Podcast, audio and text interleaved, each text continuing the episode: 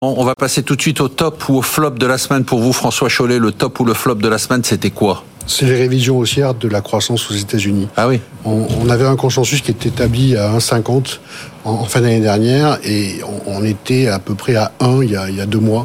Ça veut dire que le marché est en train d'intégrer ce scénario dont on parle. Mais Jean-Marc Daniel vous dit c'est un flop parce que c'est à crédit. Certes, mais nous, nous aussi, quelque part. Oui, absolument. Je vous cite. Hein, oui, oui le, on, peut mettre en flop, c'est la dette publique qui est derrière. Voilà, on peut mettre la dette publique euh, au, débit de, cette, de, de ce scénario-là. La vérité, c'est qu'on a aussi des taux d'intérêt qui sont très élevés, à 5-25% aux États-Unis, et qu'on peut imaginer quand même, parce que c'est quand même quelque chose qui maintenant euh, devient de plus en plus tangible chaque semaine qui passe, euh, qu'on aura des baisses de taux qui viendront redonner encore un peu d'air à une économie américaine qui est toujours, en tout cas, dynamique et qui n'a pas flanché. Vous avez un mot à dire sur l'économie américaine? Euh, Elle vous épate ou pas du tout? Ah, Pas du tout. Encore une fois, 2000 milliards de déficit budgétaire, pour moi, ça m'épate pas. En revanche, là où je rejoins ce qu'on vient de dire, c'est que les taux d'intérêt sont arrivés à des niveaux ah, tels ça, ça ne peut pas tenir durablement. Top ou flop pour Hervé Goulet-Kerr? Alors, le top pour les uns, le flop pour les autres. Et c'est le bon côté de l'économie américaine. Si on a un à garder, c'est celui-là. C'est un très fort rebond de la productivité. Avec les chocs qu'on s'est pris sur la figure, la productivité a fait des allers-retours, on n'y comprenait rien et on veillait à savoir quelle serait la tendance de la productivité quand les choses iraient mieux. Eh bien, aux États-Unis, il y a un vrai réveil de la productivité. Alors, on peut la calculer de mille façons. D'abord les chiffres. En fait, on revient, on revient sur la tendance, même un peu plus que la tendance. On est à 1,5% en rythme annuel, la tendance était plutôt autour de 1%. Donc il y a un vrai mieux. Pourquoi il y a ce vrai mieux?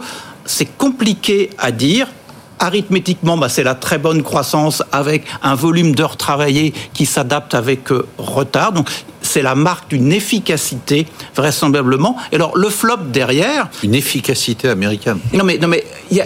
Non, mais, il y a, non, non, mais c'est une économie complexe, les États-Unis. Il y a l'un et l'autre. Qui, est, qui est trop de dettes, que le comportement d'épargne des ménages soit particulier, tout ça, c'est vrai. Que le secteur productif américain soit efficace au moins dans certains de ces éléments, c'est vrai aussi. Voilà, c'est comme ça. Et par contre, la productivité en Europe, c'est le mot. La productivité en Europe, là aussi, on avait une tendance de fond à 1%. Actuellement, on est à moins 1%. Et quand vous faites moins 1% sur la productivité, pour la croissance, c'est pas bon. Et pour le reflux de l'inflation, c'est oui, mais pas bon le droit à la paresse. Bon, moi j'arrête alors, moi je suis fatigué maintenant. Romain le top ou le flop pour vous Moi, c'est le flop, c'est le, le, le, bah, le, déclencheur de ce, de ce flop, c'est une interrogation. C'est la baisse d'Asso Système et de BNP Paribas euh, hier, euh, chacun environ 10%. Et ça, ça montre que les attentes du marché sont élevées. Et c'est vrai qu'on est à des niveaux de marge euh, en Europe, mais dans l'ensemble, mais partout en Europe, qui n'a jamais été aussi élevé, avec un record en 2022, un niveau élevé post-Covid. Et euh, en 2023, encore un niveau de marge élevé. Quid de 2024 et là, on, risque d'atterrir avec quand même quelques déceptions sur les résultats dans l'environnement économique. Je vous sens assez prudent. Hein. Assez prudent, oui, c'est des facteurs d'annonce. Hein. On a parlé tout à l'heure, on ne savait pas très bien quel serait le facteur de redémarrage de l'économie. Peut-être que ça va redémarrer.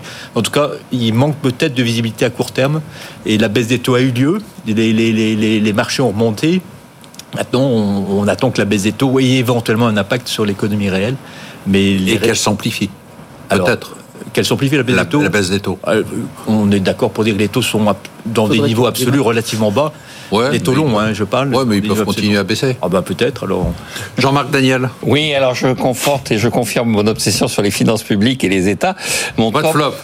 C'est un top. Ah, c'est un top. C'est un top. Pardon, pardon, pardon. Écoutez, c'est la Grèce. Je n'ai toujours ah jamais bah. parlé combien de la Grèce, même dans les périodes les plus difficiles. Je croyais que c'était le Portugal, mais, là, non, non, non, c'est la Grèce. La Grèce est revenue sur les marchés depuis un certain temps, mais cette semaine, elle a émis un emprunt. Elle avait besoin de 4 milliards d'euros. Elle a trouvé 35 milliards d'euros. carton.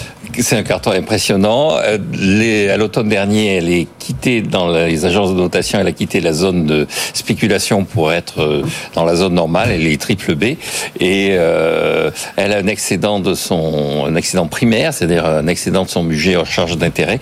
Et donc, ce que nous montre la Grèce, c'est que quand on doit faire des efforts, on peut faire des efforts.